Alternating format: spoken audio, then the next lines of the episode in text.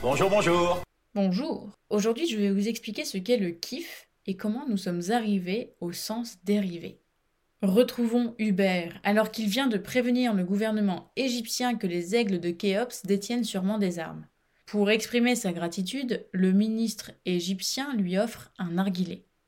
Le kiff apaise, détend et permet d'avoir des conversations agréables et constructives. C'est une vieille tradition orientale. Eh bien, dans ce cas, c'est avec plaisir que je me remets à fumer. Lucien aime le kiff. Alors, d'où vient le mot kiff?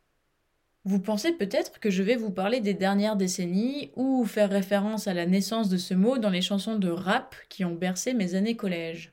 Eh bien non.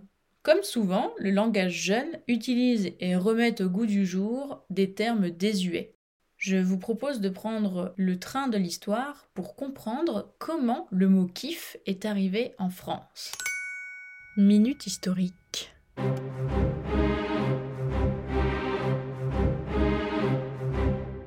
Il faut remonter au XVIIe siècle pour commencer à raconter le mot kiff en France. C'est le livre de Paul Rico, historien et diplomate, ou plutôt depuis la traduction de son livre en français, que l'on peut parler de caïf en France. Dans son livre, il y raconte notamment ses aventures en Turquie et l'habitude qui existe de se mettre dans le caïf. Alors, je ne sais pas si je le prononce correctement. Ici, le mot s'écrit K-A-I-F.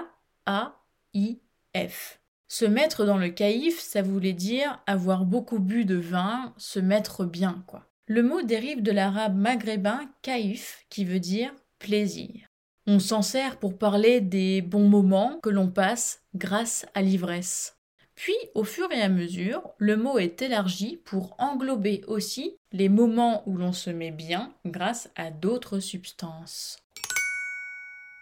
En 1951, quand Nerval sort Voyage en Orient, il utilise le mot keif, K-E-I-F, pour désigner un moment de repos. En effet, il écrit Je réveillais le drogman qui faisait son keif sa sieste, dans la chambre du fond. D'ailleurs, dans le littré, dictionnaire de la fin du XIXe siècle, le keif est utilisé comme le repos absolu chez les Turcs. C'est aussi la définition du petit Robert aujourd'hui. Dès 1853, le kiff ne veut plus seulement dire plaisir ou sieste, mais désigne un état de béatitude provoqué par un mélange de tabac et de chanvre indien. Bon, vous l'avez reconnu, c'est le cannabis, ou comme on dit en arabe égyptien, le keif. En 1860, Baudelaire, dans son recueil Paradis artificiel, et plus précisément dans Du vin et du hashish, explique que l'ivresse provoquée par le hashish, c'est ce que les orientaux appellent le keif, le bonheur absolu. Vers 1880, le kif va être orthographié K-I-F. Apollinaire, par exemple, y fait référence. Au fur et à mesure, le kif finit par désigner le hashish lui-même. La suite de l'histoire, vous la connaissez. Le mot kif a donné lieu au verbe kiffer, utilisé par de nombreux jeunes, et je ne peux pas résister. Laisse-moi kiffer la avec.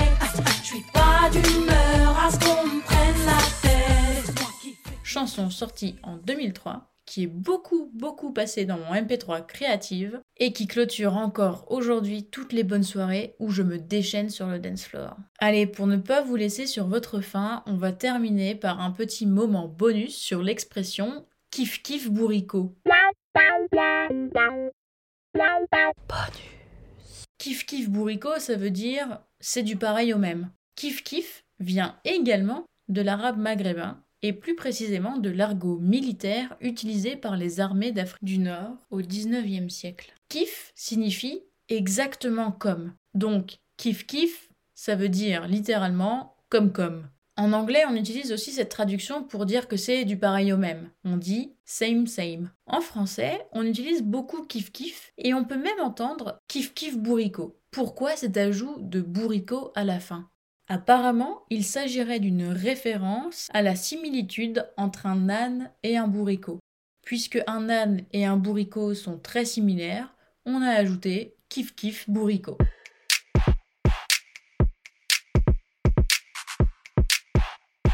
Alors, infidèle, on s'en va sans dire au revoir? Mais pas du tout.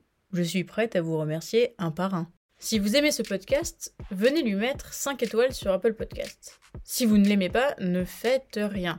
Contactez-moi sur Instagram ou par email si vous souhaitez me suggérer des expressions ou des comédies françaises que vous estimez cultes et que vous aimeriez voir traitées dans le podcast. Bien sûr, je suis aussi preneuse de vos remarques et de vos conseils. Je vous mets tout ça en description de l'épisode.